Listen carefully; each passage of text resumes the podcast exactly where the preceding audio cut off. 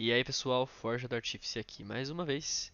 E hoje estamos aqui para falar sobre um outro ponto aqui agora da história de Eberron, né?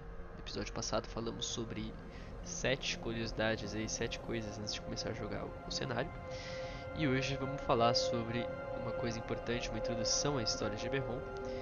E se você é uma criança que nasceu em Eberron ou qualquer continente dentro deste mundo, você deve conhecer a história dos três dragões progenitores, Cybers, Eberron e Kyber. Inclusive um deles leva o nome, né, o mundo leva o nome dele, né?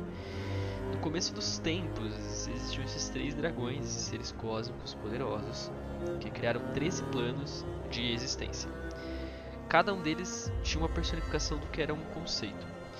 E a obra final deles justamente foi o plano material, Eberron, né, onde se vive hoje, as criaturas que vivem hoje, né?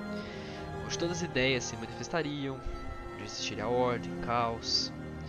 Mas um dos dragões, né, é, a Kyber, ela queria para si toda, todo o domínio da realidade de Ebel. Né, ela queria tudo para ela.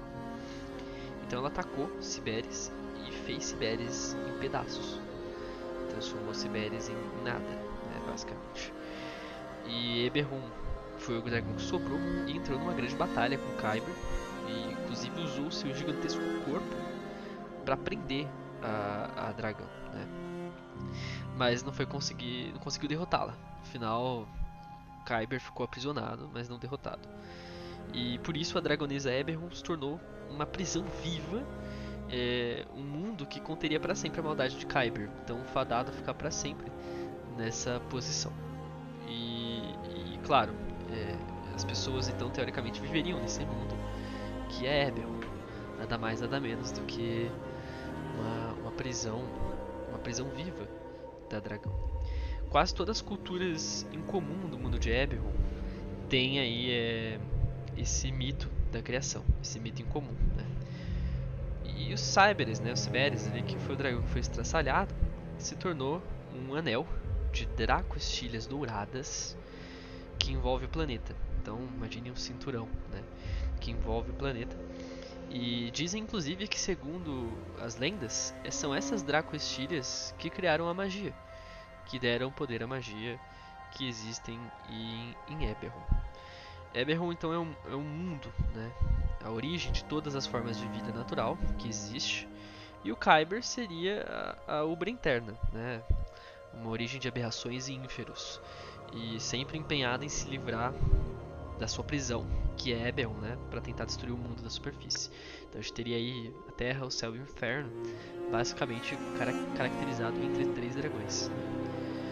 Em outro outro conto comum a várias culturas diz que um segundo conflito teria ocorrido já na primeira era do mundo, né? alguns anos atrás.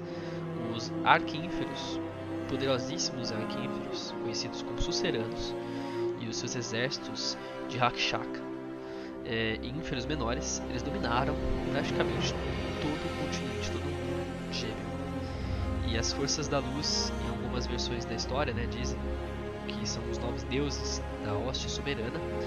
Em outras versões dizem que é uma aliança de dragões celestiais. Bom, é uma história de mito de criação, né, então tem várias versões. É, eles derrotaram esses suceranos mas como era impossível destruir esses seres ínferos, é, eles foram aprisionados também junto com Kyber, no interior de Kyber. Então, aprisionou-se dentro da prisão, por assim dizer. Mas seja como for a verdade, a gente tem vários contos para isso, né? É, é, certo de que os Seranos, eles, eles foram presos, e se eles saíssem de lá, algo muito ruim aconteceria subiriam para a superfície e voltariam a tentar o seu domínio. Passaram-se milênios, o tempo passou em Eberron, uh, toda essa, essa treta com os suceranos acabou, né?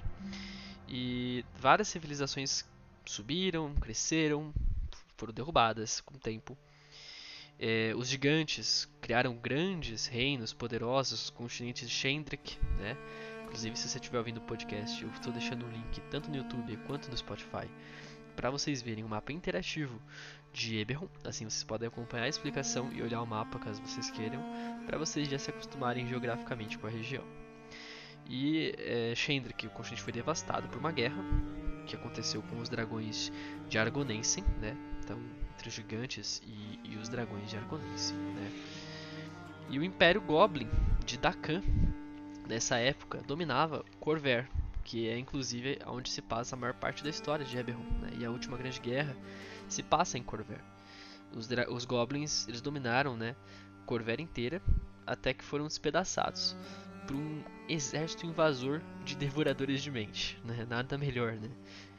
É, observadores e criaturas abomináveis que criaram esses devoradores de mente. Né?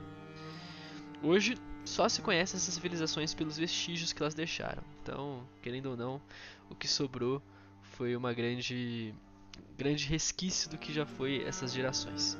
Mas claro, o que a gente está falando aqui é sobre o passado de Berru, sobre o passado desses continentes, um passado que não existe mais e passou-se há muitos milênios.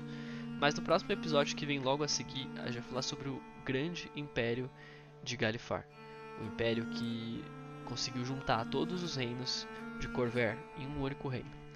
E se tornou tão poderoso, tão poderoso até que um dia ele caiu. E é justamente o começo dessa guerra e o fim dela que antecede a história de vocês, aventureiros de Eberron.